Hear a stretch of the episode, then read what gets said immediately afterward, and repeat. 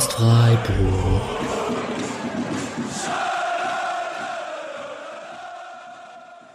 Dann hallo und herzlich willkommen zur 260. Episode des Podcast Freiburg, Montagabend, 28. August. Ich bin hier zusammen mit dem lieben Mischa. Hallo Alex. Und dem lieben Julian. Hi. Äh, Grüße gehen raus an Patrick. Wir halten die Fahne quasi hoch in letzter Millisekunde wird wahrscheinlich irgendwie die Folge heißen, auf die ihr gerade geklippt habt. Sie schreibt sich quasi von selbst. Ähm, ich habe gerade noch ein bisschen Bundesliga gehört, wo es um eine eifrige Diskussion um Nachspielzeiten ging in den ersten 15 bis 20 Minuten oder in den ersten 10 bis 15 Minuten. Alles sehr spannend. Es war nämlich das, sagt man, haben wir zumindest jetzt so bei uns geschrieben, dass es das späteste Bundesliga-Tor der Vereinsgeschichte des SC Freiburgs war. 90 plus 6 heißt, wir können uns nicht beschweren, dass da, dass es da sechs Minuten Nachspielzeit gegeben hat. Das werden wir gleich besprechen. Ihr seid das gewohnt von uns. Wir machen am Anfang immer ganz kurz unseren Housekeeping-Part. Wir haben eine Kick-Tipp-Runde, auf die ihr klicken könnt. Die gibt's bei uns in den Show Notes. Ich weiß nicht, ich bin ein bisschen hochgestiegen jetzt. Julian, du warst, du warst doch mal ganz oben, oder nicht? Also ich war in einigen Sachen ganz oben nach dem ersten Spieltag. Man muss einfach sagen, dass sowas, das geht mal hoch und runter. Da sollte man jetzt nicht zu viel, zu viel drauf geben. Wenn man da jetzt zum Beispiel nach äh, zwei Spieltagen bei vier Punkten rumkrebst oder so, dann passiert das auch mal. Äh, und andere Leute haben schon 13 oder so. Ich glaube, das, da sollte man nicht zu früh schon ein Resultat rausziehen. Man ist halt sehr viel besser als viele andere, wenn man so gegen die zweite Mannschaft zum Beispiel tippt, weil das hat der Freiburg-Fan ja so an sich, dass er, glaube ich, sehr optimistisch oft tippt. Aber wir werden das verfolgen. Äh, die Shownotes, äh, die, den Link gibt's in den Shownotes so. Wenn man allerdings Zweiter nach zwei Spieltagen beim Kicker Manager Interactive ist, dann kann man, kann man das durchaus mal lobend erwähnen. Hier äh, Rastraum ist gerade auf dem ersten Platz, einen Punkt vor mir. Hm, ja, hat halt auch Boniface und Olmo. Ah, interessant irgendwie mit Baumann hat der vor allem 15 Punkte bekommen. Äh, ja, genau. Boniface war mir zu heikel, das war mir zu, wusste ich Den nicht. habe so ich richtig. auch.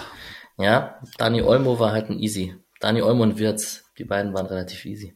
Klar, aber es sind halt teuer, ne? Ja. Ja, gut. Wir haben ebenfalls in den Shownotes zu finden zwei Spendenlinks. Das eine ist PayPal, das andere ist Patreon. Äh, PayPal den Betrag einfach, den ihr wollt, beziehungsweise bei Patreon könnt ihr unterschiedliche Zahlungsmodelle ähm, auswählen äh, monatlich von einem Euro bis wie ihr wollt auch, aber auch 19 Euro fast, weil es wegen Dollar umgerechnet werden musste und so weiter und so fort. Wir freuen uns über jede Spende. Wir bedanken uns bei allen Spendern und Spenderinnen sehr herzlich und ähm, genau. Wir werden weitermachen, aufgrund dessen natürlich auch. Wir haben eine Neuigkeit zu verkünden, noch ohne genaue Uhrzeit. Und zwar ist am Freitag die Europapokal-Auslosung. Wer letztes Jahr schon dabei war, der hat unseren halb semi-professionellen Versuch live mitverfolgen können, wie wir das sehr, sehr, sehr, sehr gut, Julian, das ist keine Kritik, es tut mir leid. Das klingt nach Kritik. Nein, nein, nein. Dass du es extra nochmal gesagt hast, äh, wer dafür verantwortlich war. Okay, ein Bier auf mich. Ähm, wie wir mit der ein oder anderen technischen Schwierigkeit zu kämpfen hatten, wir gemeinsam und ähm, wir bedanken uns beim lieben Vertusi auf Twitter bei Felix, der sich als Host zur Verfügung stellt. Wir werden die Pokalauslosung live streamen. Ähm, wir können jetzt noch nicht ganz genau sagen, um welche, um welche Uhrzeit wir starten werden und in welche Konstellation und etc. Ist ja auch ein Freitag. Aber ähm, folgt uns auf Social Media. Wir werden das wahrscheinlich so Mittwoch, spätestens Donnerstag ansagen, wann es online geht. Und wenn euch das möglich ist, während der Arbeit oder während dem Homeoffice oder whatever da ein bisschen nebenher einzuschalten, freuen wir uns sehr. Ähm, gucken wir mal, wo es hingeht, ob es nach Liverpool geht oder ähm, ich habe jetzt die Töpfe nicht so auf dem Schirm, wie der liebe Patrick das hätte. Der fehlt jetzt leider hier in der Runde. Der ist nämlich derjenige, der nach jeder Euro-Quali und Champions League-Quali spielen weiß, wer in welchem Topf mit welchem Koeffizienten über dem SC oder unter dem SC wäre. Grüße gehen raus, du fehlst. Aber Excel Patrick. Ja. ja, wir werden das äh, live ähm, mit euch anschauen und ähm, dann sicherlich auch ein bisschen in Erinnerung schwelgen, ist Quatsch. Vorausschauend, vorfreudig vorausschauen zu den Zielen, wo es hingeht. So, das war's jetzt eigentlich erstmal. Nach unserer neuen Gliederung im Podcast haben wir erst immer noch ein paar aktuelle Themen. Ich mache jetzt trotzdem einmal ganz kurz das Thema Transfermarkt als erstes auf, weil wir uns so in der letzten Woche August befinden. Deadline Day wird bestimmt auch am Freitag auf Twitch nochmal thematisiert, weil dann ist es ja quasi so fast zu Ende. Kommt jetzt noch Njonto oder kommt er nicht mehr, Julian? Ich muss dich da immer wieder fragen, bis es vorbei ist. Also mit ihm rechne ich tatsächlich nicht mehr. Ähm, jetzt, ich hatte mit Patrick noch gewettet, dass auf jeden Fall noch eine, ein Spieler kommen würde. Ich glaube mittlerweile, das verliere ich. Einfach weil ich jetzt nicht mehr, also es wirkt so, als, als ob man im SC zufrieden ist, es sei denn, man kriegt noch jemand richtig guten. Also jemand, der sofort quasi das Team auf ein, vielleicht noch ein anderes Qualitätslevel heben könnte oder zumindest helfen könnte. Und danach sieht's jetzt nicht unbedingt aus. Es gibt jetzt, glaube ich, keine krassen Gerüchte, die nochmal angeheizt wurden. Und so die letzten Tage war jetzt nochmal die Diskussion mit Prass aus äh, Österreich und ähm, es, aber alles davon waren halt so Sachen, die nicht von deutschen Medien nochmal aufgenommen wurden, was mich dann immer so ein bisschen skeptisch macht. Und äh, ich gehe fast davon aus, dass man eher so bleibt, wie man jetzt ist. Aber was jetzt auch kein Weltuntergang wäre, aber wenn man es schafft, noch irgendwie äh, einen richtig coolen Spieler irgendwo herzubekommen, wäre es natürlich schon meine präferierte Lösung. Auf transfermarkt.de ist Prass doch auch, also ja. Thema als Gerücht, ne? Also ja, so. Ja, aber da ging es, glaube ich, los, ne? Also es hatte sofort so 70 Prozent oder sowas, war ja. wild.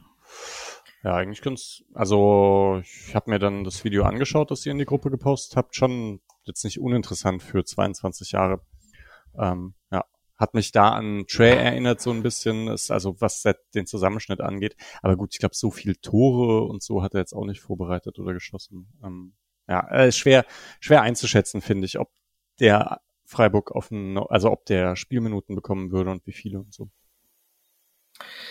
Ja, dann gab es irgendwelche Quatschmeldungen, dass Chico Höfler mit seinen fünf Kids nach Kroatien zum NK Osi Jack äh, wechselt. Ich glaube, man sollte. Das war die lustigste Meldung, die ich gehört habe. Vielleicht glaub, ist es ja hübsch da, ich weiß nicht. Oder die Kinder wollen Kroatisch lernen oder. Vielleicht hat er sich einen Urlaub gebucht oder so.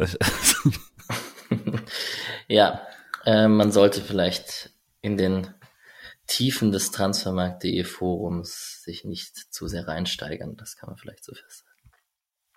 So, aktuelle ST-Themen, bevor wir zum Bremen-Spiel kommen. Wir haben einmal, möchte ich noch das äh, Schutzkonzept gegen sexualisierte Gewalt im Stadion erwähnen, namens Fuchsbau. Das war jetzt zum ersten Mal prominent auch im Stadion mit ähm, Plakaten etc. Das wurde auch angesagt. Pressekonferenz hat es auch thematisiert.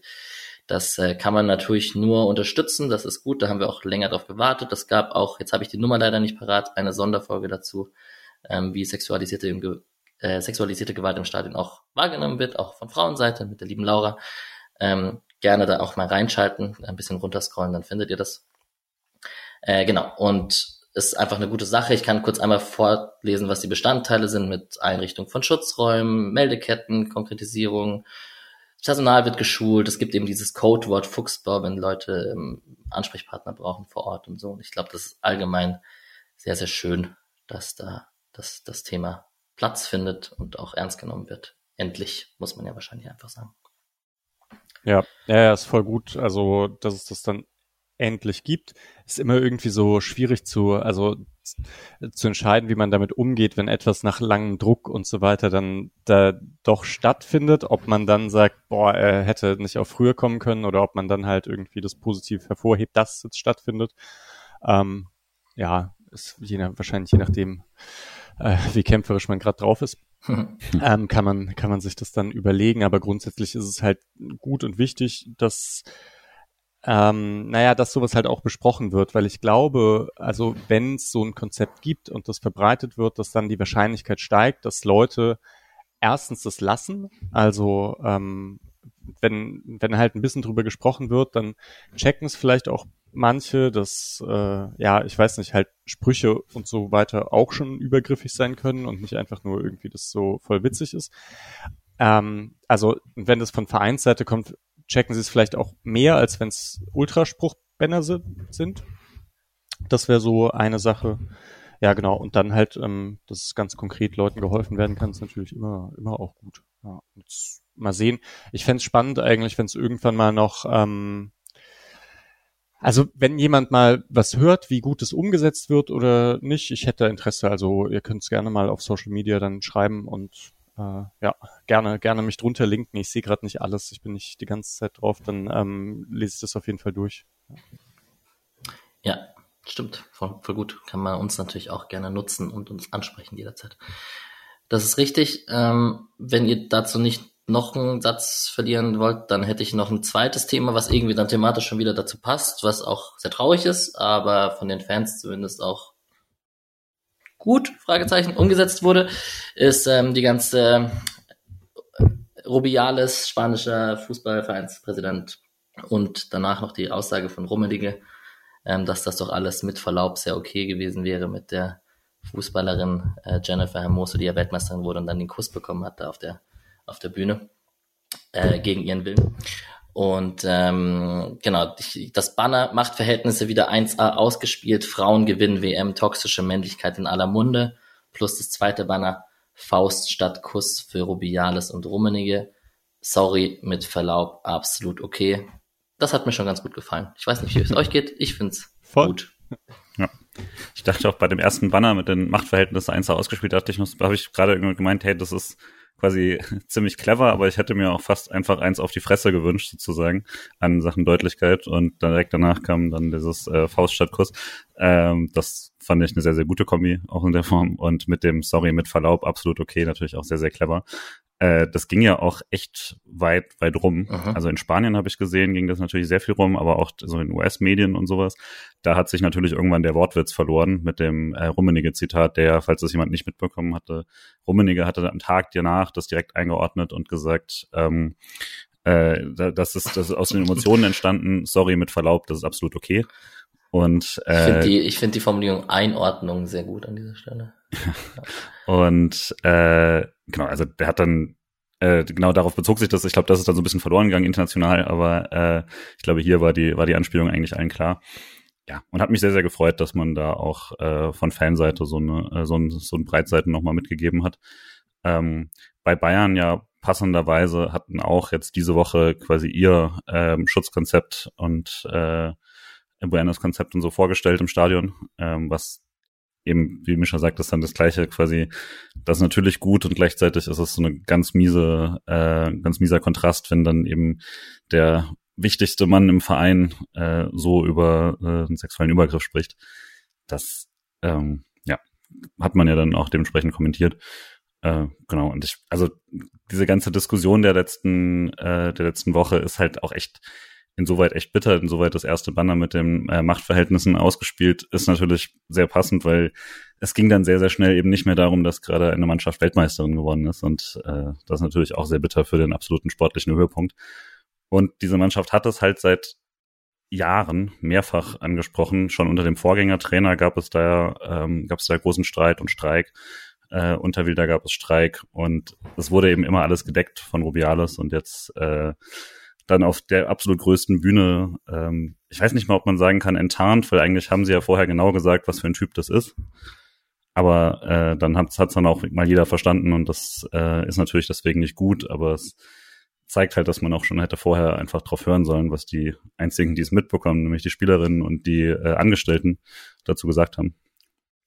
Schon auch so eine unfassbare Shitshow an, an äh, Aussagen, die dann irgendwie noch so ja. gekommen sind. Das ist schon fand ich schon erschreckend insgesamt irgendwie. Ja, ich habe ähm, diese, wo er fünfmal hintereinander gesagt hat, dass er nicht zurücktritt und dann noch dieser Schwenk in dieses, jetzt muss man wahrscheinlich, um nicht dieses alte weiße Männerzitat jetzt ins hm. Verderben zu ziehen, aber da waren dann schon auch Klatscher dabei und die fanden das cool, wie er da stark stand und ich trete nicht zurück, fünfmal sagen so, das ist einfach peinlich. Ja, inklusive eben äh, äh, spanischer Nationaltrainer, ne? Also mhm. ähm, eben nicht nur äh, nicht nur Wilder, sondern, äh, sondern auch De La Fuente, der Herrentrainer, die dann beide zwei Tage später plötzlich davon gesprochen haben, wie äh, wie traurig das, diese diese Rede gewesen sei und dieses Statement, weil dann plötzlich der Gegenwind kam. Aber als sie halt noch dachten, sie hätten damit eine Mehrheit, dann äh, war, glaube ich, sah, sah das sehr anders aus.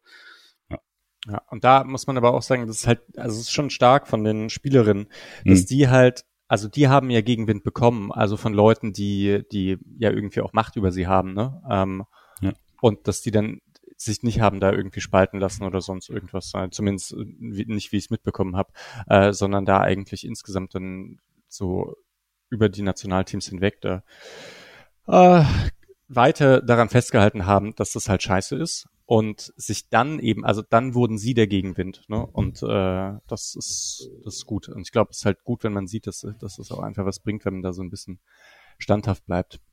Ja.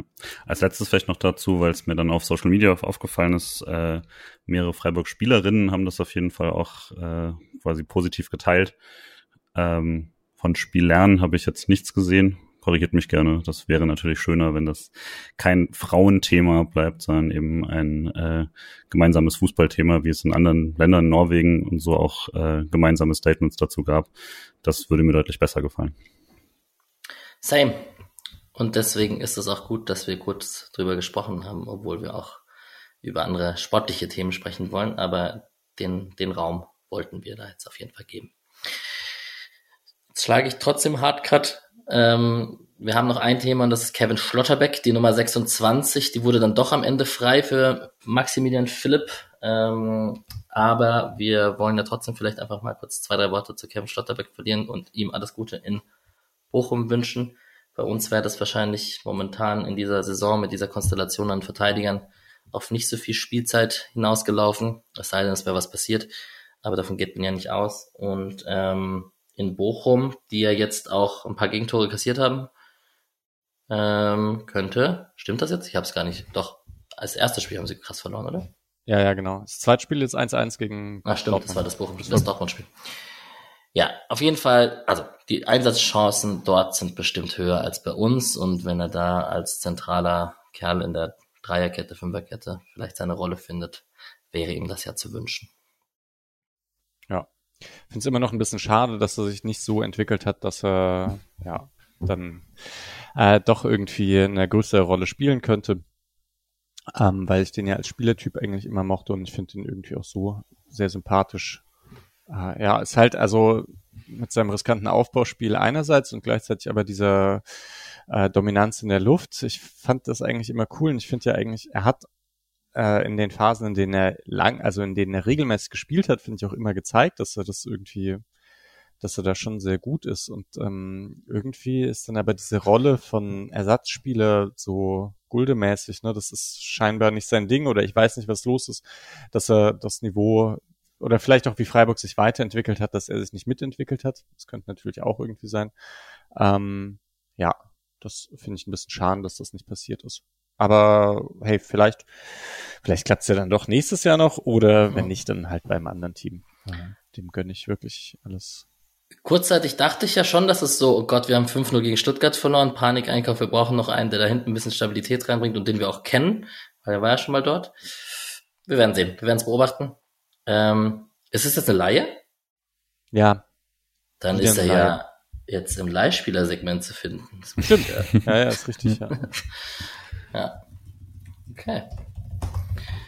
Da hat das Skript noch nicht gestimmt. So, endlich nach 15 bis 20 Minuten, je nachdem, wo wir hier sind, kommen wir aufs Spiel Freiburg gegen Bremen. Wollt ihr vielleicht kurz einmal erzählen, ihr habt es beide vom Fernseher geschaut, ist das richtig?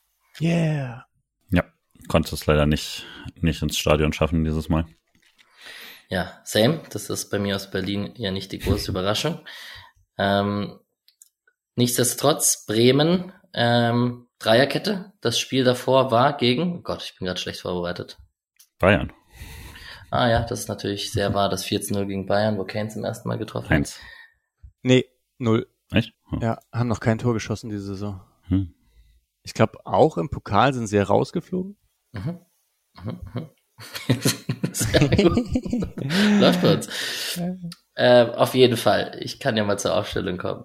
Äh, Jiri Pavlinka im Tor, über den werden wir das ein oder andere Mal sprechen, wenn wir über das Spiel sprechen. Wir haben Pieper, Stark und Friedel, das sind eigentlich relativ bekannte Namen in der Dreierkette mit Groß auf der Sechs. Frage, ist er ein Sechser oder ist er keiner? Die haben wir ganz oft schon gestellt. Wir haben Mitchell Weiser auf rechts und Anthony Jung auf links äh, Jens, ich möchte immer noch, ich möchte immer noch nicht Stay sagen, aber ich sag's jetzt einfach, mit mhm. Romano Schmid im Mittelfeld und vorne die zwei Stürmer, auf die irgendwie das Spiel ausgerichtet ist, mit Füllkrug und Duxch. Ähm, Leonardo Bittencourt nicht von Anfang an, Betonkurt. Gott genau. sei Dank. Alle Freiburger sind gebrandmarkt. Ähm, genau, Patrick hat äh, am Ende der letzten Episode über Leinen gesprochen als Sechserersatz und dann war die Verwunderung eventuell groß. wow, der war nicht mal gewollt, ähm, dass er in der Startelf gespielt hat, also groß. Ähm, habt ihr es so erwartet? Man ist ja nicht so an Bremen nah dran. Eigentlich was. Wir, wir haben uns natürlich eher auf die Freiburg-Aufstellung konzentriert. Klar, aber ich dachte schon, dass Leinen das spielt, auf jeden Fall, nach dem ganzen, endlich haben sie ihren Sechser, bla bla. Ähm, ich fand die Begründung ziemlich interessant, dass er nicht, also im Nachhinein, dass er nicht gespielt habe, weil äh, Freiburg so variabel sei und so viele verschiedene Möglichkeiten hat, das Spiel zu machen, dass er niemanden wollte, der noch nicht lang genug da ist, um quasi äh, Sachen umsetzen zu können und mit dem er quasi, also er wollte einfach jemand haben, der schon eingespielter ist im ganzen Bremer Spiel, weil man so viel Sorge hatte vor dem variablen Freiburger äh, Spielaufbau und so. Ähm, und auch einfach der Möglichkeit von Freiburg schnell umzustellen äh, und, und einfach Formation, aber auch einfach Rollen quasi zu ändern innerhalb, äh, also quasi mit, mit einem Reinrufen von, von Streich und hat man ihm da noch nicht ganz zugetraut. Würde sagen, das ist auch halbwegs aufgegangen für Bremen, weil das war auf jeden Fall nicht, das, nicht unbedingt die Problemposition insgesamt. Ja, dann habe ich zu Bremen eigentlich gar nicht groß was hinzuzufügen. Wir werden eh über die Highlights äh, uns der Mannschaft noch nähern. Und auf SC-Seite war natürlich äh, die große Frage, wie man das mit der Günni-Verletzung regelt. Ähm, über die haben wir noch gar nicht gesprochen. Äh, man kann vielleicht einmal kurz das Thema in den Raum werfen, ob man vielleicht doch den Günni vor seinem eigenen Ehrgeiz hätte schützen müssen und vielleicht ein bisschen mehr Rehabilitationszeit ihm zugestehen haben sollen. Nein? Doch? Ja, weiß jetzt auch nicht. Ähm, ist schon blöd, wenn man sich den gleichen Arm nochmal bricht. ja. Dann, so kann man es natürlich auch in Kürze formulieren, was ich hier bin. wo ja. ich, ich hier über die Worte gestolpert bin, ist auch gut. Ja, das soll man sagen, oder? Ich meine, das ist halt, ich, ich kann, ich meine, irgendwie, ich weiß nicht, man muss halt einschätzen, wie groß das Risiko ist. Und dann schätzt man es ein und dann kann man auch mal daneben liegen. Und ich weiß jetzt nicht, ob diese Einschätzung halt total blöd war oder ob das jetzt äh, sehr unwahrscheinlich war. Das, weiß ich echt nicht. Grundsätzlich würde ich halt sagen, der SC hat in den letzten Jahren einen Vertrauensvorschuss verdient im medizinischen Bereich. Ähm, Sachen da eigentlich richtig einzuschätzen und nicht, also klar, mehr im muskulären Bereich, aber trotzdem, da gab es sehr, sehr wenig Neuverletzungen und Wunden, die nicht richtig geheilt sind und sowas. Ähm, aber ja, also wir hatten es halt schon natürlich die ganze Zeit gesagt, ist das nicht ganz schön schnell und so, aber ehrlich gesagt habe ich es mehr als ungläubig, äh, dass, dass dieser Typ halt irgendwie einen Körper zu haben scheint, der nur schwer verletzlich ist und das hat dann doch nicht so ganz gestimmt. Im Nachhinein bist du natürlich klüger. Jetzt ist es einfach zu sagen, äh, hätte er mal nicht oder so, aber mh, hm, ob man jetzt hätte unbedingt zurückrushen müssen, schon für quasi ein Pokalspiel äh, gegen äh, gegen Fünftligisten oder so, weiß ich nicht. Gleichzeitig, gut, er war dann der Game Winner, von daher, was soll man da sagen? Ähm, und es war jetzt halt eine Trainingsverletzung. Wer weiß, wie viel Pech und Glück dann dabei ist. Ähm, ist ja nicht mal im Spiel passiert oder so. Ich würde es jetzt erstmal sagen, mit Atmon auch einfach mal Pech gehabt. Ähm, ist okay, nervt natürlich gerade, weil man doch einiges an äh, Verletzungen schon zu verdauen hatte. Wir haben natürlich dann im Vorfeld sehr über die Alternativen gesprochen, welche da reinrücken. Also klar ähm, ist Weißhaupt irgendwie eine Option in einer Systemumstellung, wenn man mit Dreierkette spielt. Das hat er ja am Ende der letzten Saison gespielt. Kenneth Schmidt ist obviously auch eine Option. Der kam ja am Ende ja auch rein dann für Kübi auf links hinten. Ähm, ich, ich bin im Nachhinein froh, dass es nicht mein favorisiertes Weißhaupt-Szenario war, wenn man gesehen hat, was Mitchell Weiser da auf der rechten Seite offensiv an dem Tag eigentlich für einen relativ guten Tag hatte. Da könnte man vielleicht vermuten, dass Weißhaupt da auch seine Probleme mit gehabt hätte. Weil der hat ja auch selbst auch Kübi und Lienhardt vor Herausforderungen gestellt da auf seiner Seite. Ja, das stimmt.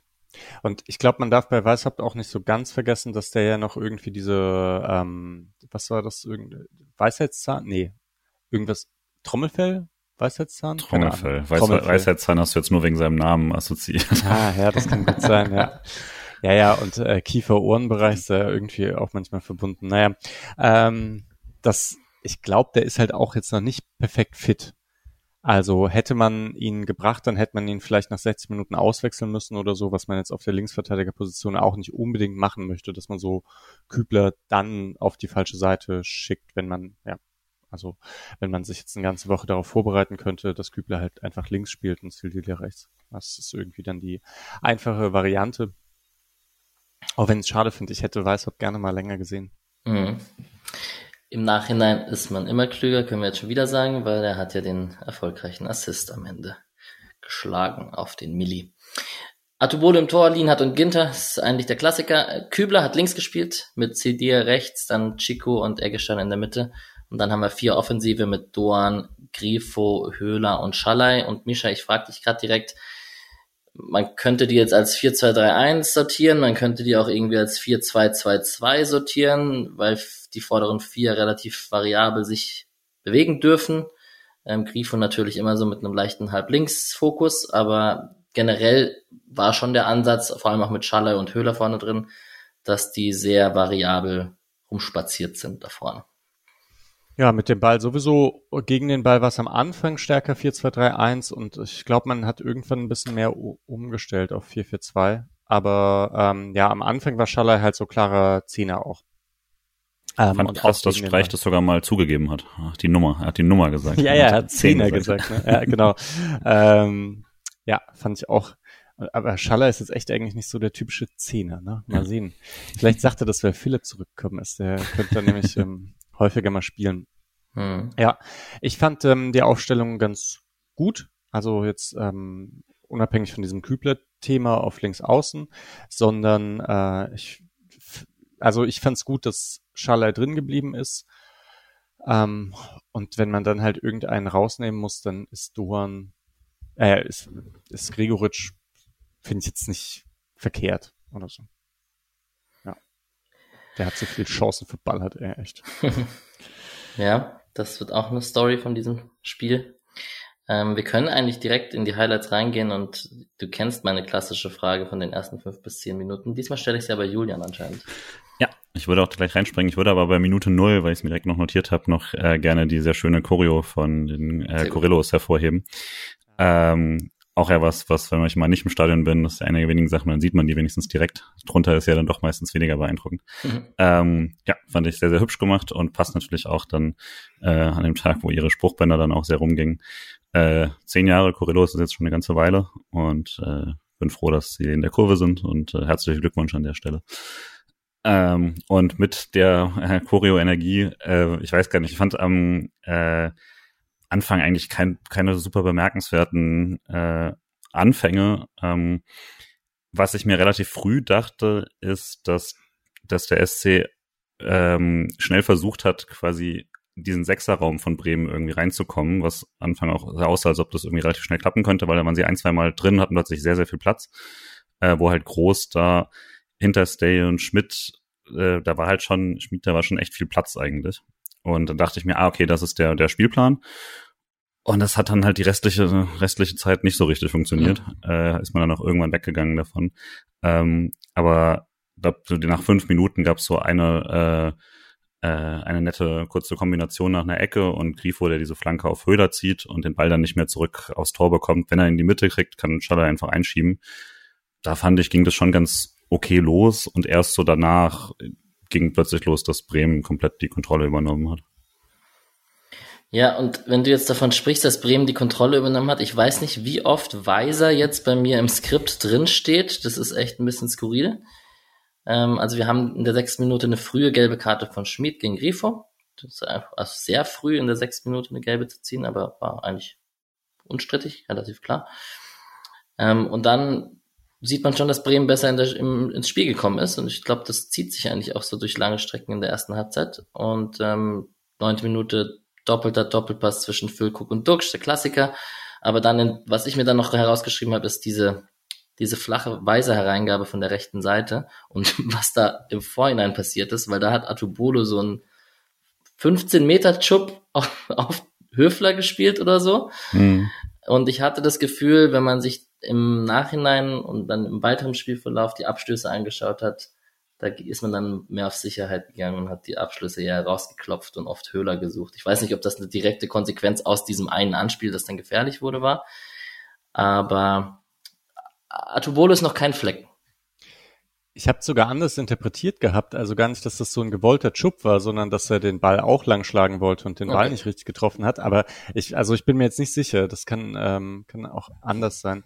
Ich würde auch sagen, es ist ähm, ja, also ich glaube, er er macht schon die einfachen, klaren Dinge aktuell bei, mit dem Ball am Fuß und ähm, lässt sich nicht so darauf ein, dass man Dinge flach ausspielt, selbst wenn man irgendwie noch also selbst wenn er sehr viel Platz hätte, äh, zurück zu Lienhardt zu spielen oder so, ist dann halt immer die Sache, ah, wenn Lienhardt dann Druck bekommt, dann kommt der Ball vielleicht doch zurück und dann ist der Stürmer schon ziemlich nah an ihm dran und dann müsste er unter Druck wegschlagen und ich glaube aktuell ähm, vermeidet er jegliche Situation, die in diese Richtung geht, äh, sondern schlägt dann den Ball lang, sobald irgendwie die anderen da sind.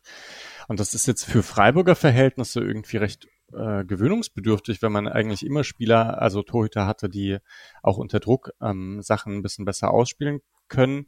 Aber er ist nicht der einzige Torhüter in der Bundesliga, der es so macht. Also Pavlenka ist übrigens auch so einer, Trapp ist so einer. Ähm, Radetzky macht das eigentlich auch sehr häufig. Äh, und ja, ich würde halt sagen, das ist, das ist dann halt einer der Punkte, die man hat, wenn man so einen jungen Torhüter hat. Also einen der Nachteile, ne? Das ist mit 21 ist es klar, dass das nicht einer der Top-Torhüter der Bundesliga ist, sondern eher Durchschnitt, vielleicht sogar im hinteren Segment, ähm, was dann alles zusammen angeht. Und das, äh, ja, damit müssen wir uns, glaube ich, vielleicht zumindest zu Saisonbeginn leben, dass der Aufbau über Atubolu etwas beschränkt bleiben wird. Denke ich zumindest. Finde es aber auch okay. Mhm. Ja, ich kann ein paar Weiser-Sachen vorlesen. Wir haben eine Ecke Bremen, wo Weiser zum Nachschuss kommt drüber. Dann haben wir eine, einen Angriff über die linke Bremer Seite, wo Weiser zum Volley-Schuss kommt und knapp drüber. Also nach der Ecke war klar drüber und der Schuss war relativ knapp links oben drüber. Ähm, überraschend, dass Weiser so präsent war. Hat ja auch später beide gelben Karten sowohl gegen Kübi als auch gegen Höfler gezogen. Ist schon einfach eine sehr präsente Rolle in diesem Spiel gehabt. 20. Minute erste Annäherung Doan auf Schalay, der dann schlänzt. Und dann haben wir, glaube ich, diese 23. Minute, über die wir genauer reden müssen, Julian. Und warum macht der Capitano denn den Ball nicht rein im Nachschuss?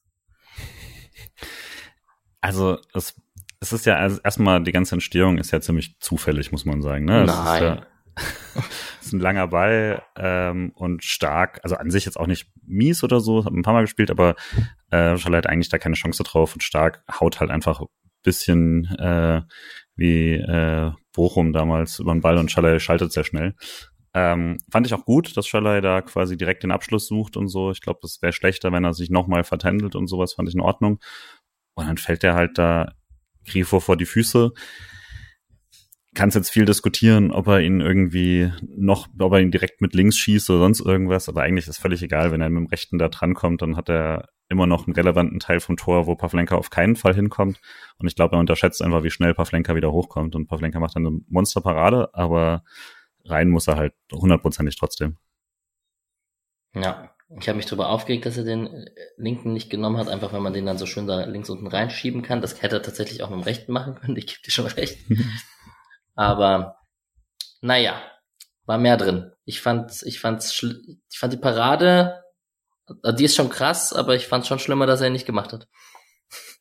Das würde ich auch sagen. Also es war jetzt nicht so eine Parade, wo man denkt, okay, da dann hast du ja auch keine Chance mehr, wenn wenn der Torhüter so gut ist, sondern da nee. war noch war noch genug Möglichkeiten. Es ist überhaupt krass, dass er sich zurück in die Situation bringt, ja, würde ich sagen. Das ist einfach sehr sehr schnell aufgestanden, gut geschaltet und so, aber trotzdem da, also die Situation darf gar nicht erst entstehen, dass er da rankommt, klar. Ja. Ja, ich meine, es, ja, es geht noch ein bisschen weiter mit dem Chancenwucher. Ne? Das äh, ist jetzt schon ein bisschen Story des äh, Saisonanfangs. Ja.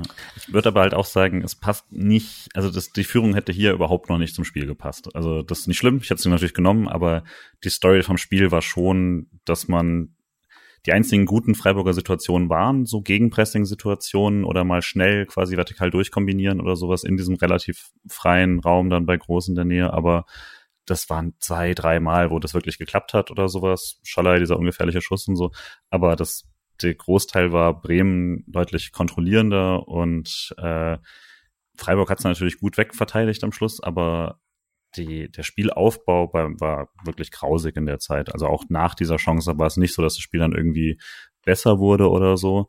Ähm, würde tatsächlich mal sagen, das vordere Drittel beim SC war besser als die hinteren zwei, was nicht so oft passiert äh, und eher gegen die hinteren zwei gesprochen hat, quasi wenn man selber den Ball hatte.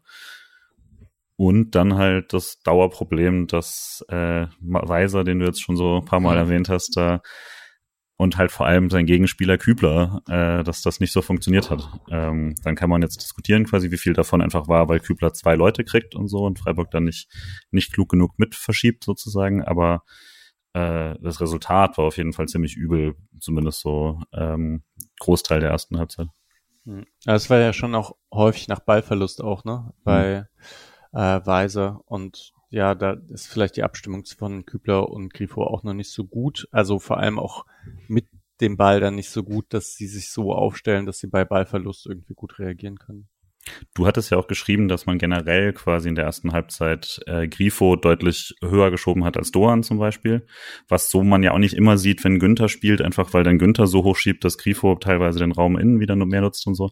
Und ähm, da habe ich mich dann auch schon gefragt, ob das so klug war, weil man halt Kübler damit auch deutlich mehr äh, exponiert hat quasi. Und gerade auf einer ungewohnten Position ist das natürlich dann extra hart, während äh, Sidia drüben hatte ich schon den Eindruck, dass der von Doan da mehr Unterstützung hatte, äh, auch wenn Bremen gar nicht so viel über diese Seite natürlich dann auch gespielt hat, aber das ist ja auch immer Ursache-Wirkung. Weiß nicht, ob das jetzt nicht untypische, aber dieses, ähm, dieses asymmetrische dann so gut getan hat für Kübler, der eh schon am Kämpfen war. Ja. Ähm, ja, passt. Genau. lass, lass uns mal erste Halbzeit noch fertig machen, dann können wir eine Overall äh, einschätzen. Genau, es gab eine, noch eine Szene von Stark, wo er den Ball an den Arm bekommt von seinem eigenen Oberschenkel, das aber nicht geahnt wurde. Ähm, auch okay, denke ich, sind wir alle d'accord mit.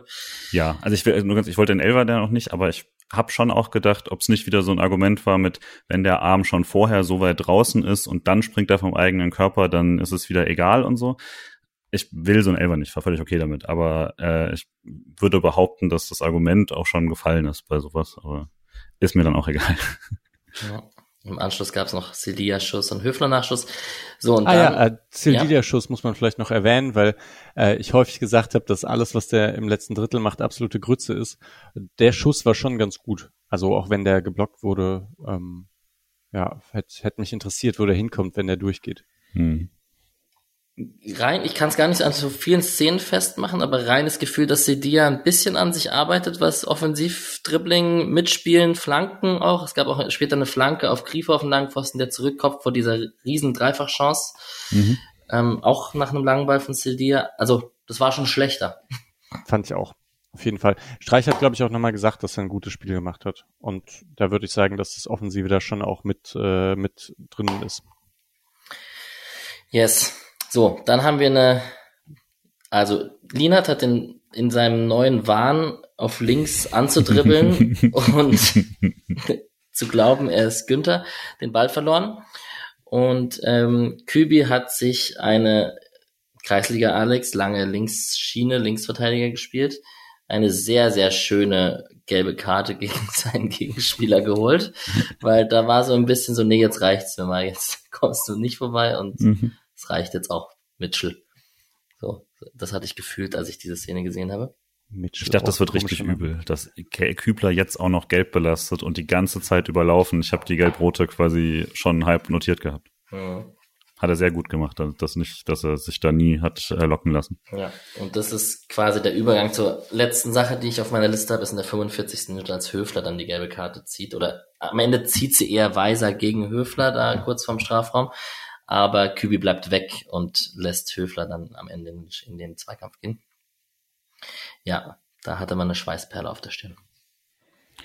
Ich habe noch zwei kleine Sachen, die ganz gut passen zu dem insgesamten Ding. Also einerseits noch kurz nach dem Lienhardt Ballverlust gibt's noch so einen ziemlich üblen Fehlpass im Aufbau von Lienhardt. Also das, da hat er ein paar Aktionen gehabt, die untypisch waren für ihn.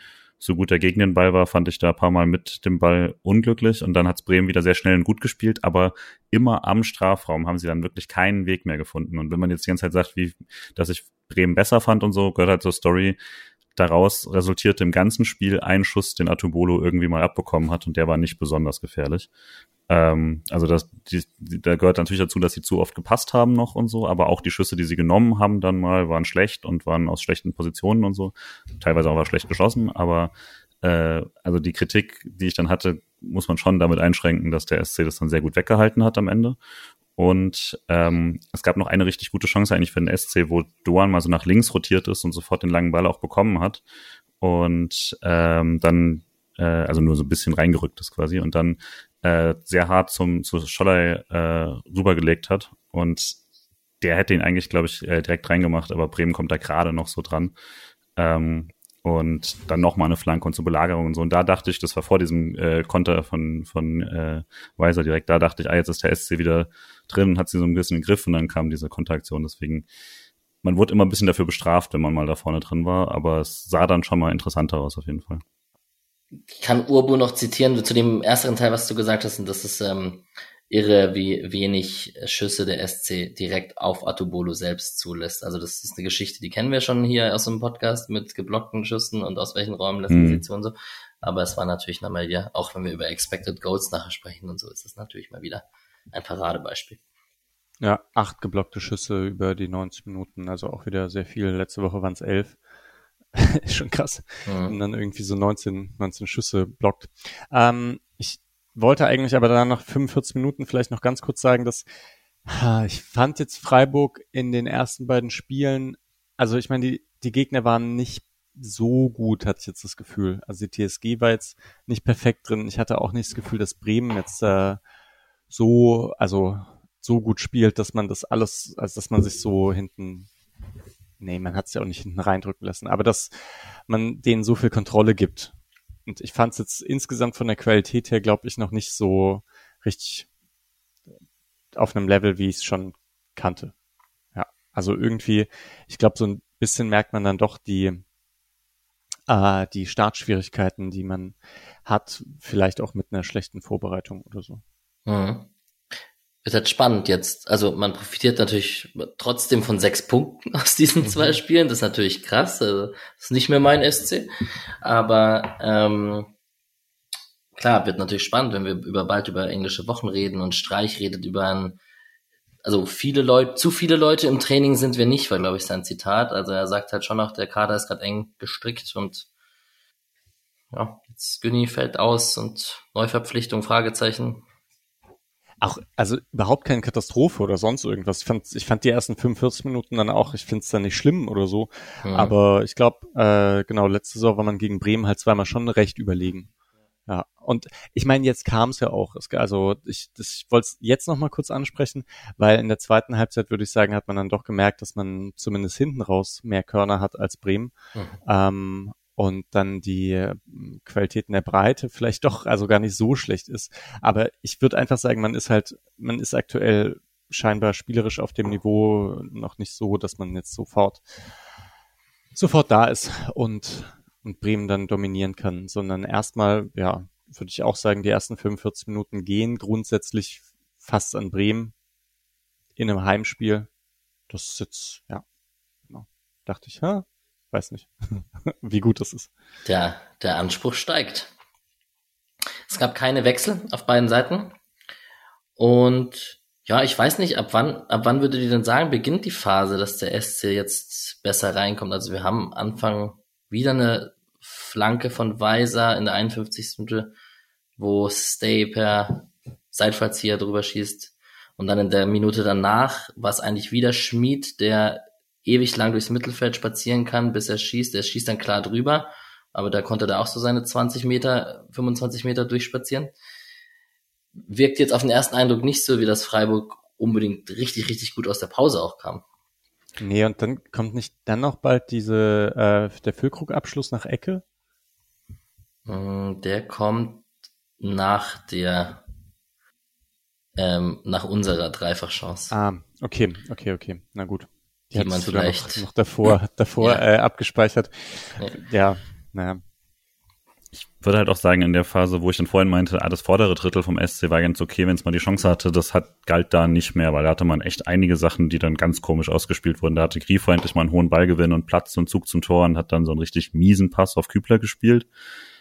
Und ähm, kurz danach hatte Grifo den Ball nach einem ganz guten Angriff über einige Stationen und dann war Kübler in richtig guter Position und der hat ihn einfach zweimal völlig ignoriert und stattdessen so einen geblockten Schuss irgendwie losgelassen, der auch mit Ansage geblockt war. Ich würde sagen, grundsätzlich hat Grifo ein bisschen das Recht, äh, sich seine eigenen Situationen zu nehmen, aber das war komisch, hat danach aber äh, Kübler nochmal mit einem super Steckpass gefunden, so ein paar Minuten später und der äh, dann wurde dessen Schuss wieder geblockt und so oder dessen Hereingabe und so. Das war also da hat es dann auch nicht mehr so äh, schön funktioniert. Ich fand aber auch in der Phase, vielleicht nochmal, weil ich ihn vorher noch nicht groß erwähnt habe, Eggestein in der zweiten Halbzeit auf jeden Fall richtig gut, gerade gegen den Ball mit sehr, sehr vielen guten Aktionen, wo man dann auch mal Ballgewinne hatte. Ist nur nicht viel draus geworden. Das lag aber eher an den Kollegen, hätte ich gesagt. Ja, ich glaube auch, das würde ich unterstützen. Ich glaube, es hat auch einen Grund, warum ähm, Röhl und Keitel nicht eingewechselt wurden. Ähm, ich glaube schon, dass die ja irgendwie ein bisschen mit den Hufen scharren, aber bei so einem Spiel, dann lässt man halt drin, wenn er so gut spielt. Ja, und nach der gelben Karte von Friedel gegen Schallei kommen wir zur 61. Minute zum Haare raufen Deluxe. Langer Ball von Sedia auf Grifo habe ich schon erwähnt. Ähm, der könnte meiner Meinung nach sogar aufs Tor köpfen, köpft aber zurück in die Mitte, was ich eigentlich, was oft ja ein sehr probates Mittel ist, um den Ball nochmal scharf zu machen, anstatt irgendwie komisch aus einem schweren Winkel aufs Tor zu köpfen.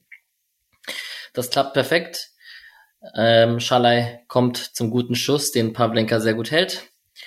Dann kommt mein geliebter Höhler, der das wahrscheinlich äh, vielleicht bisschen besser machen könnte als in dieser Situation. Mhm. Ja, jetzt muss ich natürlich aufpassen, wie ich ihn kritisiere. Nee, Quatsch, den kann er natürlich, muss er natürlich ordentlich machen. Ich glaube, Expected Goals von 0,63 oder sowas.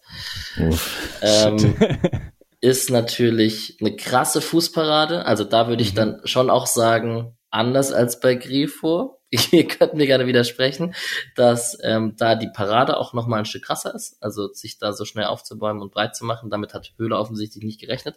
Muss ihn trotzdem reinschroten. Wollte ihn einfach schnell vorbeispitzeln. Und dann kommt Schalay nochmal zum Nachschuss. Und dieser Nachschuss, den kann man auch wiederum flach halten oder flacher halten, als es dann passiert ist am Ende. Und in der Summe hatte man drei sehr, sehr gute Chancen. Ich habe zusammengerechnet 019, 063, 038. Wir sind bei über 1,2 Expected Goals nur allein in dieser Szene. Schade. Nee, schade, jo. spielt bei Brentford. Äh, Schallei, der zweite Abschluss ja, der drehte sich, glaube ich, ne? Das ist wahrscheinlich der Grund, warum der den ja. dann nicht mehr so perfekt bekommt. Müsste er aber vielleicht nicht, wenn er nicht vorher diese Stürmerkrankheit hätte, dass er nach seinem äh, Schussversuch auf dem Boden liegt und so ein bisschen ungläubig guckt, dass er jetzt nicht drin ist, aber der liegt da so eine Sekunde und beschwert sich sogar noch so halb und so. Wenn er da einfach direkt aufspringt und wieder bereit ist für den Nachschuss, dann steht, muss er auch nicht hinter den Ball erst, weil dann kann er ihn direkt hauen. Aber naja. Ah, das kriegt man nicht Lenker, raus. Ne? Torhüter machen das anders. Die sind ja. gleich wieder da. Die liegen nicht da und denken, oh Gott, wo habe ich den jetzt abprallen lassen? Ja. Ich also ich möchte auch die Sidia-Flanke nochmal loben. Man muss natürlich hoffen, dass er ihn auch auf den hinteren haben wollte, weil das ist natürlich genauso möglich, dass er, was eigentlich mehr Sinn ergibt, äh, dass, also ich glaube, Schaller meldet sich nämlich und vermutlich sollte er da hinkommen. Aber ich, ich also, weil ja, ich... das war weil halt hundertprozentig so, ich gebe dir ja recht. weil er sieht halt niemals den fand. einlaufenden Grief vor am langen Pfosten. Das ist natürlich Quatsch. Das wäre dann schon so mehr der Messi-Pass. Aber äh, ich fand äh, trotzdem Sidia eigentlich ganz gut. Er hatte aber auch in der zweiten Halbzeit eine Szene, wo er irgendwie in 20 Sekunden zweimal ganz fürchterliche Fehlpässe gespielt hat und so. Das war schon so eine allgemeine Freiburger Krankheit an dem Tag. Äh, aber ich würde sagen, war ein ordentliches Spiel eigentlich auf seiner Seite. Deswegen gebe ich ihm da jetzt auch den Benefit of the Doubt für, den, für die schöne Flanke. So, in der 61. Minute, also genau nach dieser Triple-Chance, kam dann Maximilian Philipp für Schalay. Was wir zu diesem Zeitpunkt noch nicht wussten, ist, dass Schalay unter der Woche ein bisschen, äh, was war es, krankheitsbedingt, immer schlecht, irgendwas war, ähm, mit seinem Körper zu kämpfen hatte auf jeden Fall, weil sonst sieht man schon vor seinem inneren Auge, nachdem Schalay eine Doppelchance verpasst hat und dann in der 60. Minute den Platz verlassen muss, dass er wütend wird und stunk macht, drei Tage vor Deadline Day, so gefühlt. Also das war so meine Angst. Aber was man vielleicht eher erwähnen muss, ist, dass Philipp einfach direkt nach eins, zwei, zwei, drei Trainingseinheiten direkt seine halbe Stunde Spielzeit bekommt und man ihm auch zugetraut hat, da direkt einen Impact zu haben. Das sagt vielleicht einiges aus, weil ich mich ja schon manchmal gefragt habe, warum kommen Spieler wie Weishaupt und so nicht etwas früher? Und dachte, vielleicht liegt es halt daran, dass Streich irgendwie dann häufig doch nichts ändern möchte oder so.